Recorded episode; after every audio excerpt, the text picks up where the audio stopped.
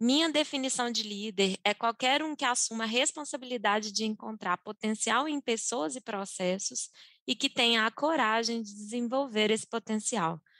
Segundo ela, a gente precisa de líderes mais destemidos e culturas mais corajosas, né? Bom dia, boa tarde, boa noite. Estamos aqui para gravar mais um episódio dos Agilistas. E hoje de uma maneira um pouco diferente, porque nós mulheres resolvemos tomar os agilistas, substituindo completamente os convidados e os hosts, os nossos queridos, né, Vinícius e Marcelo Schuster. Então hoje estamos aqui para fazer uma edição especial com mulheres, somente com mulheres. É, nosso objetivo é trazer um pouco à tona assim algumas questões do universo do mundo corporativo na visão das mulheres porque a gente entende que temos um grande caminho a percorrer aí em termos de igualdade, e aqui na DTI a gente preza muito por esse tema e discute internamente muito sobre isso, e a gente entendeu que era um bom espaço a gente trazer um pouco a visão feminina sobre o tema liderança hoje especificamente. Então, deixa eu me apresentar aqui brevemente. Eu sou Marcela, sou líder do marketing centralizado aqui na DTI e tenho aqui três convidadas que eu vou chamar para se apresentar. Por favor, Lude. Olá, tudo bom? Eu sou a Ludmila Costa, eu atuo como Tech Manager aqui na DTI. Esse papel é basicamente a gestão né, de, de times aqui dentro de uma tribo, então responsável pela gestão técnica e gestão das pessoas também. E é basicamente isso que eu faço por aqui. Fernandinha? Oi, Marcela. Oi, pessoal. Obrigada pelo convite aí para falar um pouquinho sobre liderança, né? Esse assunto que eu gosto pra caramba de falar. É, eu sou a Fernanda Vieira, eu sou uma das lideranças cross da, da parte centralizada de operações da DTI. Esse time de operações, basicamente, a gente ajuda, né? A gente é um direcionador, né? Um habilitador diria, né, para os outros times, para os chapters de operações, criando princípios de operações e a gente também ajuda bastante os times, né, no dia a dia ali, com alguma situação, algum problema, alguma, né, algum conflito com o cliente, tudo mais. E é isso aí, bora falar um pouco sobre liderança. E Ana? Oi, gente, bom dia, boa tarde, boa noite. É, eu sou a Ana, eu sou líder de squad aqui no marketing também, trabalho junto com a Marcela. E como líder de squad, a gente é, trabalha tanto com pessoas, também como um pouquinho pegando de operação, alinhamento de expectativa com os stakeholders. E é isso, vamos ter essa conversa aqui hoje. Legal. Então, é, só adicionando um comentário que a gente tenta trazer lideranças em contextos diferentes e tempo de casa diferente, experiências na liderança é, diferentes também, justamente para dar um pouco mais de gás aí no, no tema diversidade, né? Se a gente está falando em diversidade, a gente fala em diversos aspectos. Para começar, para inaugurar a nossa conversa, queria contar um pouco, a gente tem discutido muito um livro da Brené Brown, né, que chama Coragem para Liderar, a gente discute ele, faz um learning looping aqui no marketing, e ela tem uma definição de líder que eu particularmente achei bem interessante, eu acho que bate muito com o que eu penso, é, que eu queria contar aqui para vocês, que ela fala aqui, minha definição de líder é qualquer um que assuma a responsabilidade de encontrar potencial em pessoas e processos e que tenha a coragem de desenvolver esse potencial. Segundo ela, a gente precisa de líderes mais destemidos e culturas mais corajosas, né? Eu super concordo, porque assumir a liderança de qualquer time é assumir é, tanto definições ali do, né, do caminho para onde aquele time vai, mas a gente está mexendo com a vida de várias pessoas, né, com os sonhos dela, com as expectativas, com o que, que a pessoa acha que é o caminho de futuro profissional, enfim. Aí eu queria ouvir um pouquinho de vocês aí, assim, como é na visão e no contexto de vocês essa definição sobre precisar de coragem para liderar, né? Eu posso começar um pouquinho falando sobre isso. Assim, para mim, é, liderança é muito sobre pessoas, né? Então, a gente ser um líder servidor ou um líder transcendental, aí, como alguns autores falam, é muito sobre se importar genuinamente com as pessoas, né? E a gente só consegue chegar nesse nisso, né, se a gente cria conexão com as pessoas. E para a gente criar conexão, a gente precisa estar tá vulnerável. Eu acho que isso tem tudo a ver aí com né? Assim, para a gente conseguir, né, que as pessoas criar essa, essa conectividade entre pessoas, né? é importante que a gente esteja vulnerável, a gente precisa estar aberto para o outro, né? A gente precisa nos mostrar sem saber o resultado e tudo mais. E para isso, né, a gente precisa de muita coragem, né? A gente para a gente se expor e mostrar quem a gente realmente é, sem a capa, né, do líder, a capa do herói, é, precisa de muita coragem. E aí por isso também, né, que a, a, Brené Brown ela fala muito que a vulnerabilidade é medida de coragem. Né? Então, eu acho que a gente realmente precisa ser mais destemido para a gente conseguir ser uma liderança melhor. E quando a gente fala sobre cultura mais corajosa, eu acho que tem muito a ver também com ambientes que conseguem abraçar as falhas, consegue é, que as pessoas podem falhar sem com que elas sejam apontadas, né? Sem que os culpados sejam colocados na sala e sejam, né, é, rechaçados assim. Eu acho que são culturas que aprendem com os erros, né? Que que, a gente, que incentiva o falhar rápido e aprender rápido. A Brené Brown ela fala também nesse Call to Courage, inclusive tem um, um documentário do Netflix também sobre esse livro dela, que é muito bom, inclusive. Ela consegue prender muita atenção da gente, a gente cria identificação com ela exatamente porque ela se mostra vulnerável no palco, né, na minha concepção aqui. Quando a gente vive é, corajosamente, que a gente, a gente conhece a falha, né? E tá tudo bem, né? É, é sobre isso aí, tá tudo bem. é não só conhecer, né, mas como aceitar as suas vulnerabilidades, né? Eu acho que isso também é muito importante quando você consegue aceitá-la, você tem mais tranquilidade para compartilhar ela com o time também, e aí acaba gerando ali uma, uma confiança muito maior, e acaba a parte mais importante, a gente estimula ali a criação de um ambiente que ele vai ser tolerante a erro, porque você está ali falando assim, olha gente, eu também estou falha, eu também aqui estou errando, então assim, vamos aprender juntos, vamos construir juntos, né?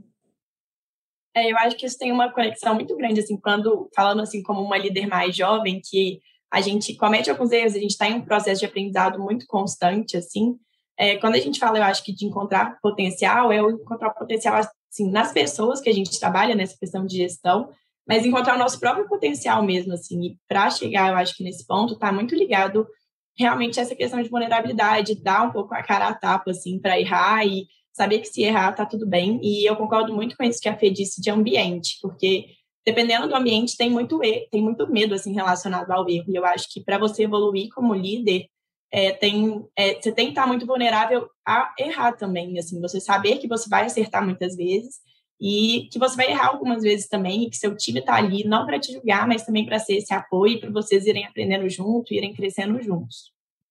E com relação a encarar você as suas próprias vulnerabilidades, assim, o seu seu perfeccionismo, a sua vontade de fazer sempre bem feito e, e, e aí atacar a síndrome do impostor, enfim, como vocês costumam lidar com a sua autocompaixão até, né, assim, com o seu processo de aprendizado, com o seu tempo e, e a pressão pessoal sobre isso.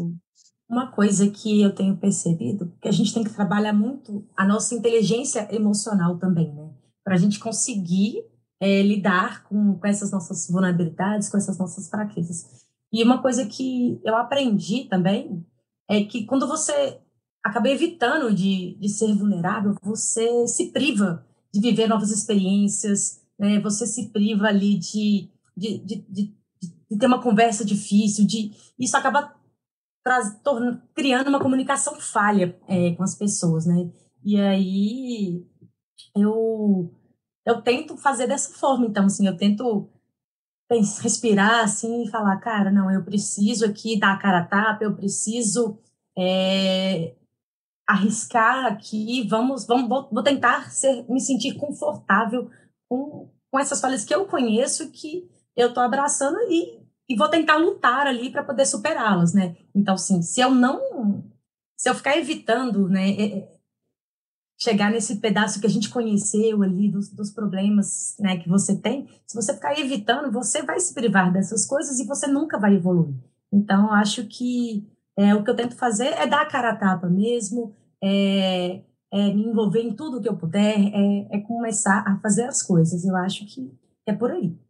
Tem uma passagem no livro dela que eu achei super legal, até que ela conta é, que em algum momento ela foi faceada ali com alguma vulnerabilidade e ela não, ela entendeu que não estava no momento de falar assim, e ela pediu para processar aquilo melhor e ela interrompeu a conversa com esse tempo de processamento para que ela voltasse no momento mais adequado, assim. Eu particularmente achei bem interessante porque a gente tem uma ânsia por é, responder tudo na hora, né? Assim, a gente, acho que às vezes a gente usufrui pouco desse, desse tempo de conseguir digerir as questões entender os impactos. Vocês costumam trabalhar esse tempo, assim, vocês têm usado esse tempo, assim, de falar que precisa pensar um pouco melhor e voltar depois para discutir discutir mais profundamente em um outro contexto sobre algum tema?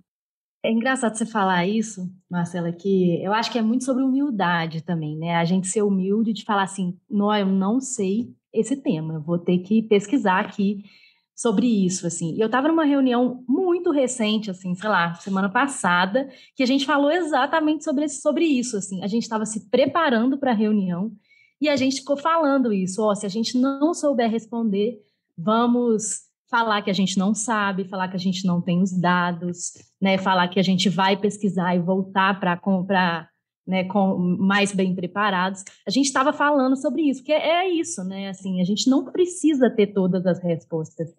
E, e eu, eu pensando assim na minha trajetória de liderança, eu acho que no início, assim, início, principalmente no início, assim, quando eu comecei a a liderar pessoas, eu tinha muito esse negócio de que eu tinha que ter todas as respostas.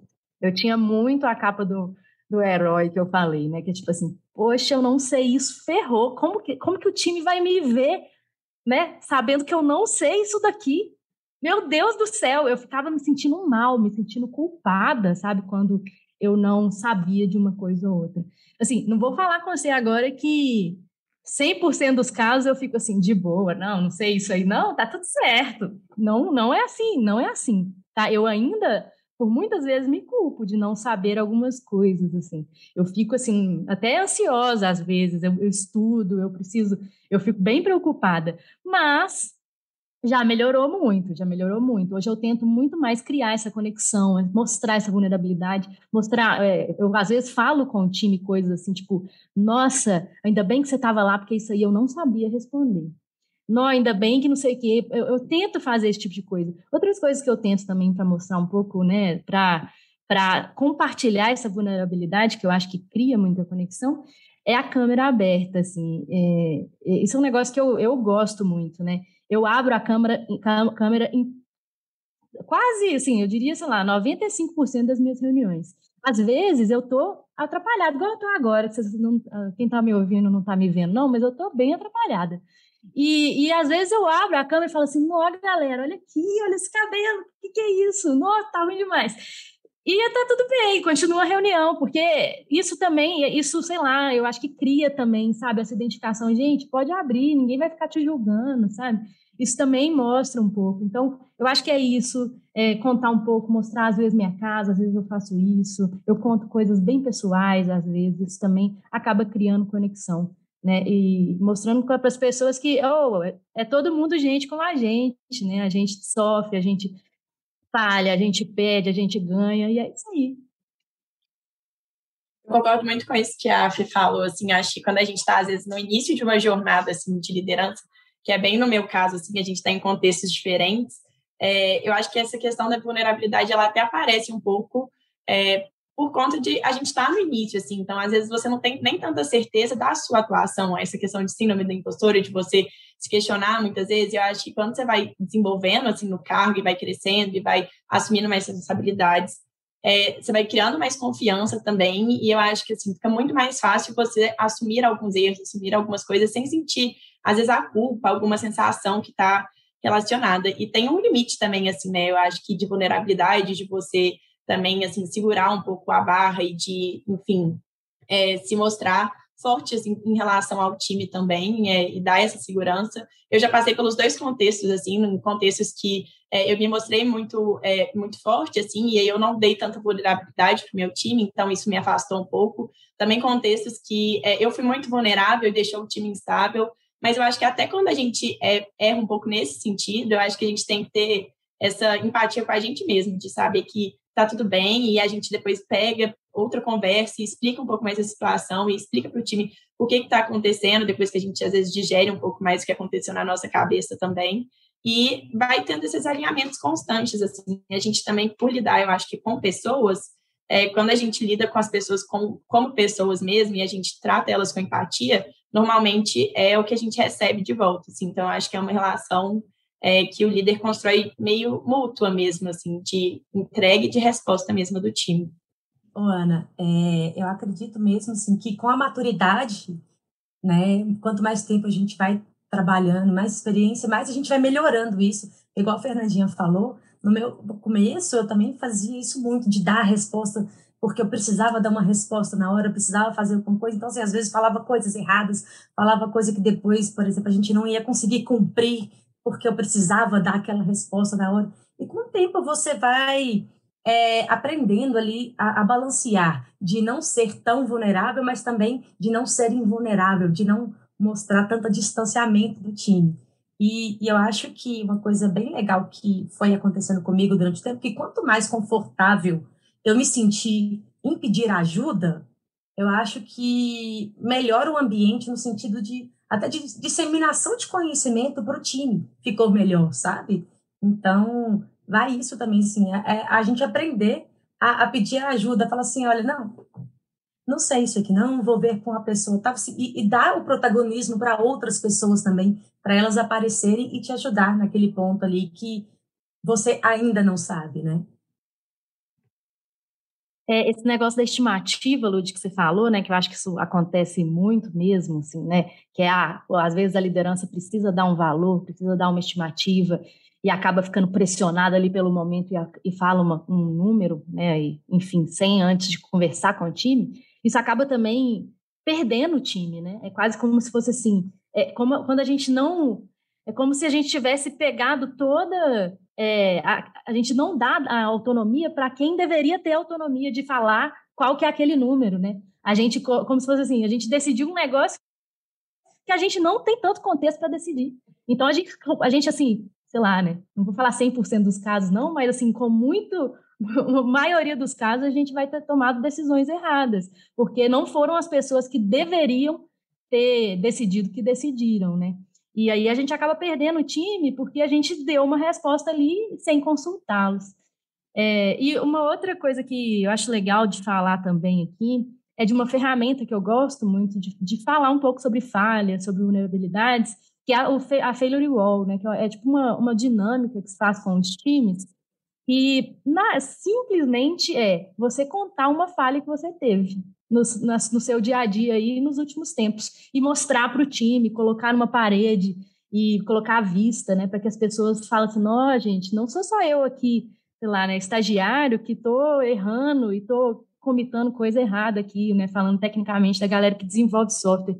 Não, a pessoa que está ali na liderança, nossa, ela tomou uma decisão super errada ontem. Que massa, né? Tipo assim, isso é legal. Esse tipo de ferramenta é muito massa para para aproximar pessoas, né? E ver e as pessoas identificarem umas com as outras também. Fernandinha, você tocou num ponto. É, eu vim de, de uma bagagem de empresas mais convencionais, né?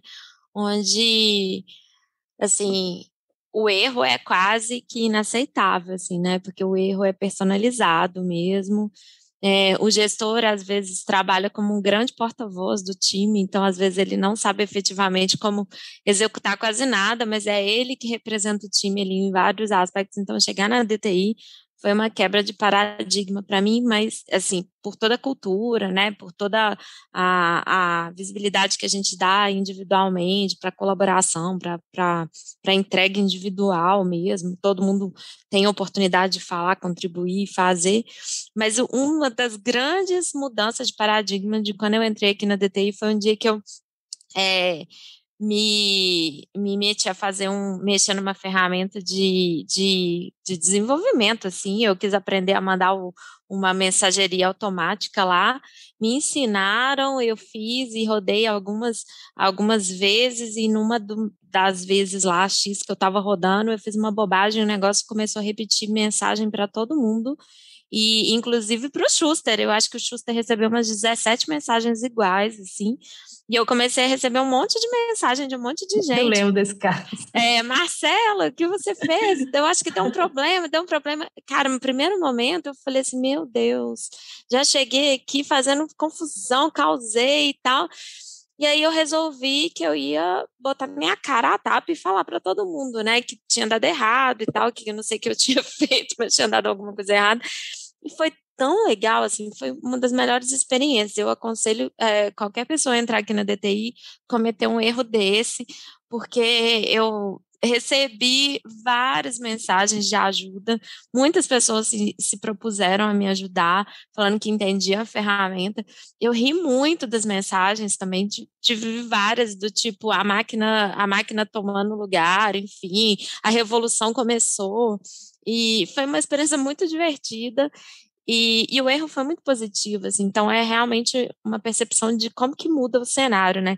Vocês já tiveram alguma experiência dessa é, de, até de cometer algum erro, assim, e, e ter né, virado completamente a chave, assim? Vocês estão lembrando de alguma coisa? Eu lembro da minha primeira experiência de uma conversa difícil, assim, que para mim foi muito difícil também. Se bobear, foi mais difícil do que para a pessoa que eu estava conversando, porque eu não sabia direito, assim, como lidar. Eu lembro que eu acionei, acho que eu acionei a Marcela, eu acionei o RH, conversei com umas pessoas, mas eu lembro muito bem dessa experiência, assim. E eu tive a minha conversa difícil, é, tive, dei um feedback, né, de melhoria para uma pessoa que trabalhava diretamente comigo, assim. É, e eu nunca tinha feito isso antes. E eu saí da reunião e eu lembro do final da minha reunião, assim, que eu perguntei para a pessoa, é, você está satisfeito, então, assim, com a sua atuação? E a pessoa virou para mim e falou assim, muito. Eu falei, meu Deus, não dei o feedback direito, não consegui passar minha mensagem. Aí desliguei a chamada, fiquei pensando sobre, passou uns 15 minutos, eu liguei para a pessoa de novo e falei, então, essa também é a minha primeira conversa, assim, não sei é, exatamente como que eu guiei, se eu não me deixei clara, mas enfim, gostaria que a gente começasse de novo. E aí a gente fez a conversa, assim, é, foi legal e como foi uma conversa difícil, eu me mostrei, acho que assim, vulnerável, a pessoa também se sentiu meio empática comigo, então foi uma conversa muito tranquila, assim, foi uma boa experiência no final das contas, é, mas eu tive que retomar assim, a conversa é, no início, mas foi um aprendizado. Hoje em dia já sei muito mais como guiar esse tipo de, né, de comunicação, mas para mim a primeira foi uma experiência que a pessoa também teve uma abertura muito legal comigo de me deixar refazer assim em cima do meu erro mesmo. Eu queria também é, puxar de vocês um pouco da experiência de ser uma líder mulher num ambiente é, tão masculino, assim, às vezes ter que lidar com é, questões técnicas que, assim, culturalmente, a gente, a gente acha que os meninos têm mais aptidão, né? Tem toda uma construção social aí por trás. É, queria que vocês contassem um pouquinho, e aí até a Fernandinha também, ela já tem costume de, de trazer um pouco sobre mulheres na TI, né, algumas questões das mulheres na TI, e como que, que é essa experiência de liderar num ambiente majoritariamente masculino, né? Por enquanto, que a gente há de mudar isso mais, né? É, eu acho que é realmente é um desafio mesmo, né? Acho que nós mulheres a gente acaba tendo que, que nos provar muito mais mesmo, né? É, Fala-se muito sobre a síndrome da impostora, né? Que é tipo, eu já eu já senti isso muito, assim, tipo, ai meu Deus, será que eu tô aqui mesmo porque eu já pensei, né? Porque eu sou legal, porque eu sou mulher, porque eu tô aqui na DTI tem muito tempo. É, deve ser por isso. Eu às vezes eu, eu, eu realmente às vezes eu fico eu fico tentando achar motivo, sabe, para eu estar liderando, estar é, né, exercer o papel que eu exerço hoje. Às vezes eu fico tentando encontrar outros motivos que não a competência. E isso é ruim, né? É ruim pra caramba. Imagina você ficar o tempo inteiro se questionando, falando, ó, que saco, será que é, é, sorte. Às vezes eu falo, não, é, é porque foi sorte. Eu estava no lugar certo, no, momento certo. Mas, assim, acho que não, né? Assim, e, e isso, é, isso também é... Isso e tantas outras outros momentos, né, que a gente se questiona. É, reuniões difíceis, conversas difíceis, que a Ana também nos também trouxe, né? Eu acho que é outro outro momento que a gente acaba é, que eu mesmo, né? Não vou falar a gente, mas eu mesmo às vezes me questiono um pouco. Essas reuniões, é, eu já tive alguns feedbacks no, no passado de, ah, eu sou muito boazinha, é, às vezes você tem que ser mais incisiva, ah, você tem que ser mais firme. E, e eu, eu, eu fiquei nesse negócio por muito tempo, assim, falando, nossa, eu tenho, eu tenho que ser mais clara, feedback mesmo, né? Eu tenho que ser mais clara, né? Dê feedbacks mais claros, você é muito boazinha e tal. E, e aí, né? E aí? Porque o homem realmente ele tem esse esse estereótipo, né, de ser uma pessoa mais firme, né, de conseguir ser mais assertivo e tal, e a mulher de ser mais delicada, de ser mais boazinha. E aí, né, como a gente faz para chegar numa reunião e colocar claramente os nossos pontos, né? Eu acho que isso foi um trabalho mesmo que eu tive que fazer assim. Hoje eu me sinto muito mais segura em reuniões assim, com pessoas assim, sei lá, né? Aqui na DTI a gente não fala de hierarquia, mas nos clientes normalmente tem hierarquias, né? Às vezes com pessoas bem importantes dentro do cliente, né? Com hierarquias altas, e eu consigo colocar as minhas opiniões, mas isso nem sempre foi verdade.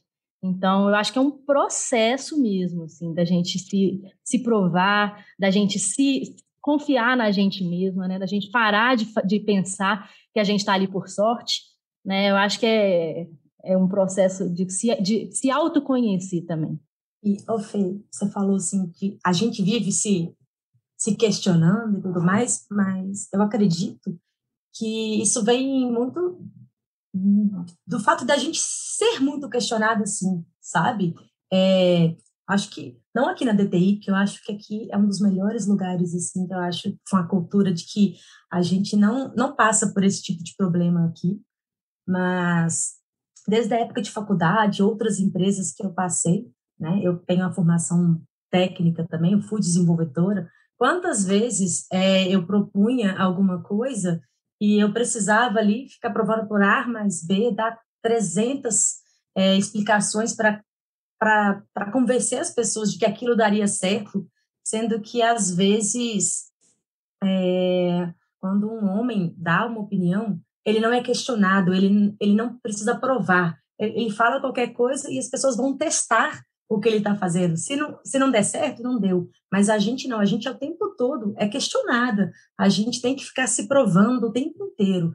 Então, acho que isso também faz a gente se questionar muito. Então, assim, será que eu estou realmente aqui é, podendo estar nessa, nessa posição? Eu consigo estar aqui? Porque é o tempo todo uma pessoa te questionando, então você começa a se questionar também. Então, é, a gente tem que trabalhar muito é, a nossa inteligência emocional novamente, porque como você vai reagir né, nesses momentos de dificuldade, nesses momentos que as pessoas estão te questionando, ou então cobrando de você ser mais é, incisiva, cobrando um posicionamento seu, é, você precisa mo mostrar ali uma, uma, uma, uma tranquilidade para esses momentos. Por quê? Porque se você, às vezes, é uma pessoa que não. que é mais firme, que, que consegue é, ser mais incisiva, às vezes você também é taxada como louca. Por quê? Porque a mulher ali, ela tem que ser mais tranquila, ela tem que ser mais carinhosa, ela tem, tem mais tato para falar com as pessoas. Então, assim, a gente vive num, num, num jeito assim, meu Deus, como é que eu vou agir? Eu, eu, eu vou Numa sinuca de bico, né? A gente fica Exato. aqui, oh, será que eu vou para um lado, será que eu vou para o outro? Exatamente. E é, é, importante você ter falado isso, Lud, assim, é, eu tenho um exemplo claro, assim, numa reunião muito recente também minha, na verdade, uma sequência de reuniões, assim, que eu estava também, eu estava como liderança, né, de um time e tal, é, e a, a, parte da liderança do cliente, ele nunca se referia a mim. Como quando ele iria falar das lideranças, ele nunca perguntava para mim como que e aí, sabe assim? E eu fico, comecei a ficar muito incomodada com esse negócio, assim. E ficava, gente, por que será? Aí eu fiquei já, nossa, eu devo estar, tá, meu papel não deve estar tá legal. Eu não devo estar tá fazendo, não devo estar tá exercendo bem. Ele não está, assim, e aí, né? Será que ele não está é, entendendo que eu estou ajudando o time? Será que eu estou fazendo alguma coisa errada? Já começa, né? E, e, depois, assim, o cliente até chegou a me elogiar sobre a minha atuação e tal. E aí eu fico me perguntando, e aí, por que será que eu nunca estava no nome, na boca dele, né? Na, sendo mencionada. E aí, né? E aí a gente fica, isso é um tipo de questionamento que não passa pela cabeça dos homens. E a gente fica assim, será que ele está fazendo isso porque eu sou mulher? Ou será que, sabe assim, a gente fica com esse questionamento. Só da gente ficar com isso na cabeça já já muda, né? Já muda a nossa a forma que a gente vê o problema.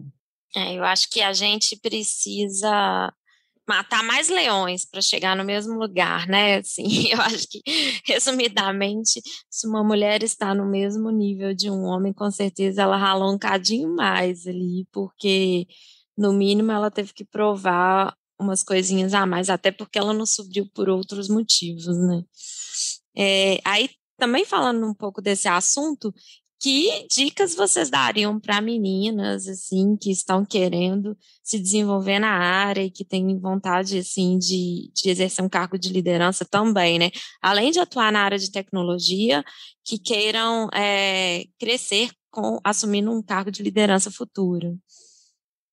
Uma dica que eu acho legal de dar, assim, eu não sou da área de tecnologia, assim, é, exclusivamente, eu sou da área de publicidade, da área de marketing, mas uma dica que eu acho muito boa é de buscar referências, assim. E eu sei que não são todos os lugares que existem referências internas, então não são todas as empresas que têm líderes mulheres para você buscar uma referência ali onde você às vezes está atuando.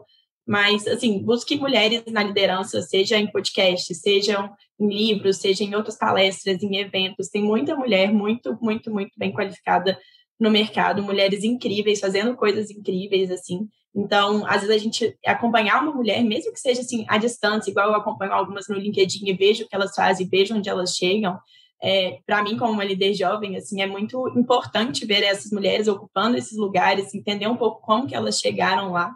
E na DTI, assim, é muito bom que a gente tenha essas referências internas mesmo, Lud, Fernandinha, Marcela, inclusive estão aqui com a gente, mas é, para quem não tem essas referências internas, eu acho que buscar externamente é um caminho muito bom.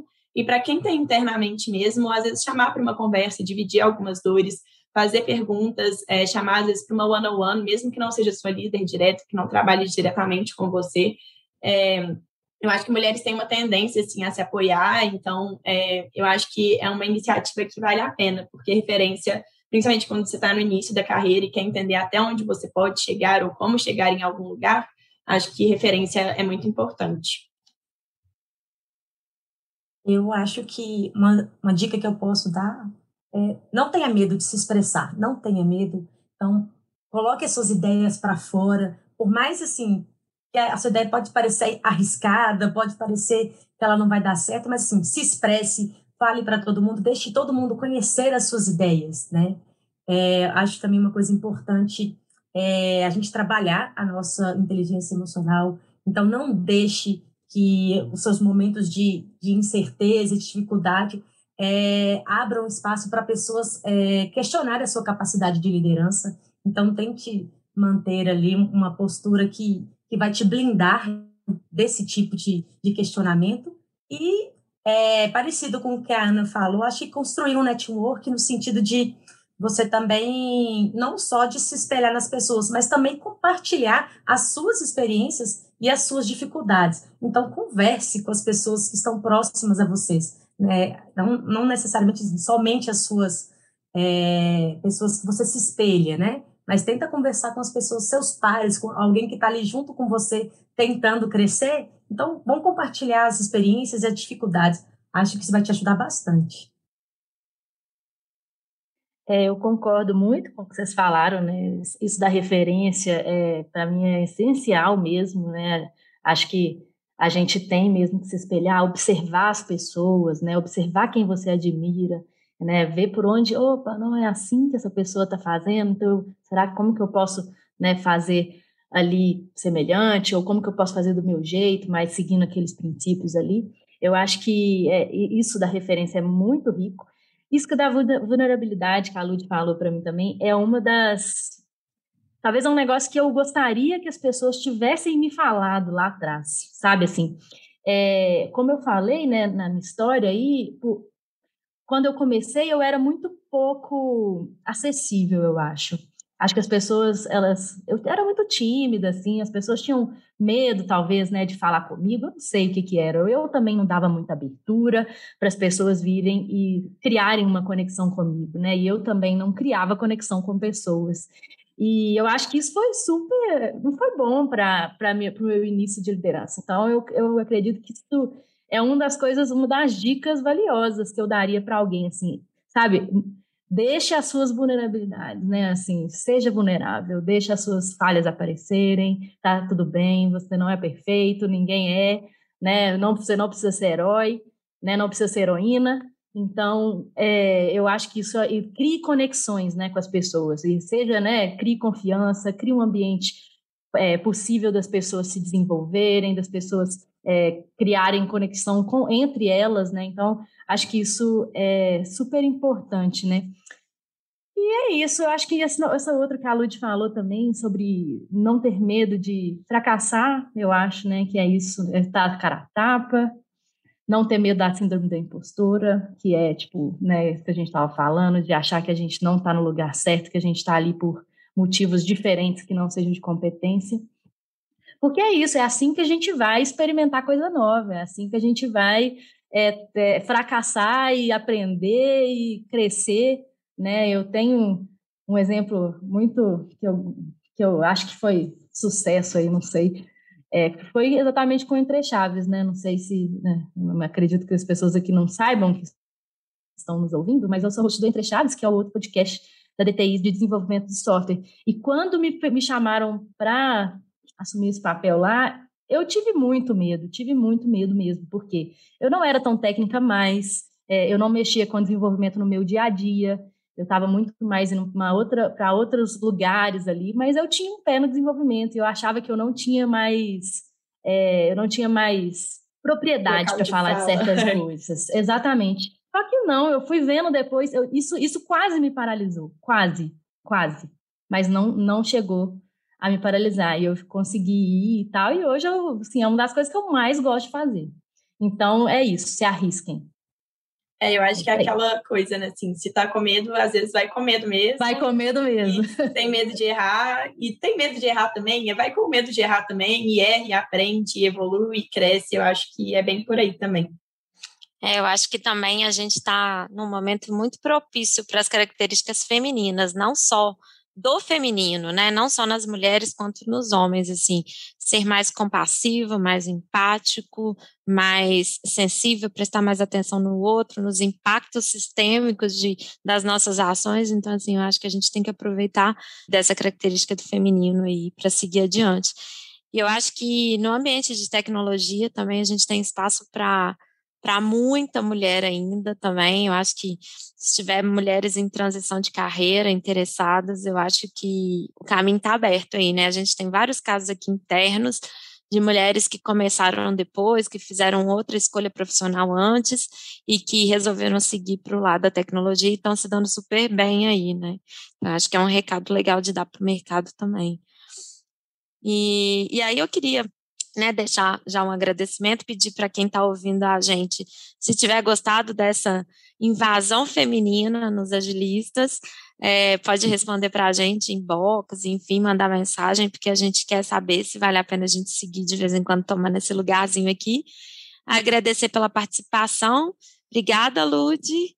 Obrigada eu pelo convite. Nossa, adorei hoje aqui a nossa conversa, foi muito bom. Obrigada, Fernandinha. Obrigada, gente. Foi incrível. Adorei bater esse papo com vocês. E como ouvinte, eu já quero deixar aqui meu feedback que eu amei essa invasão das mulheres nos agilistas.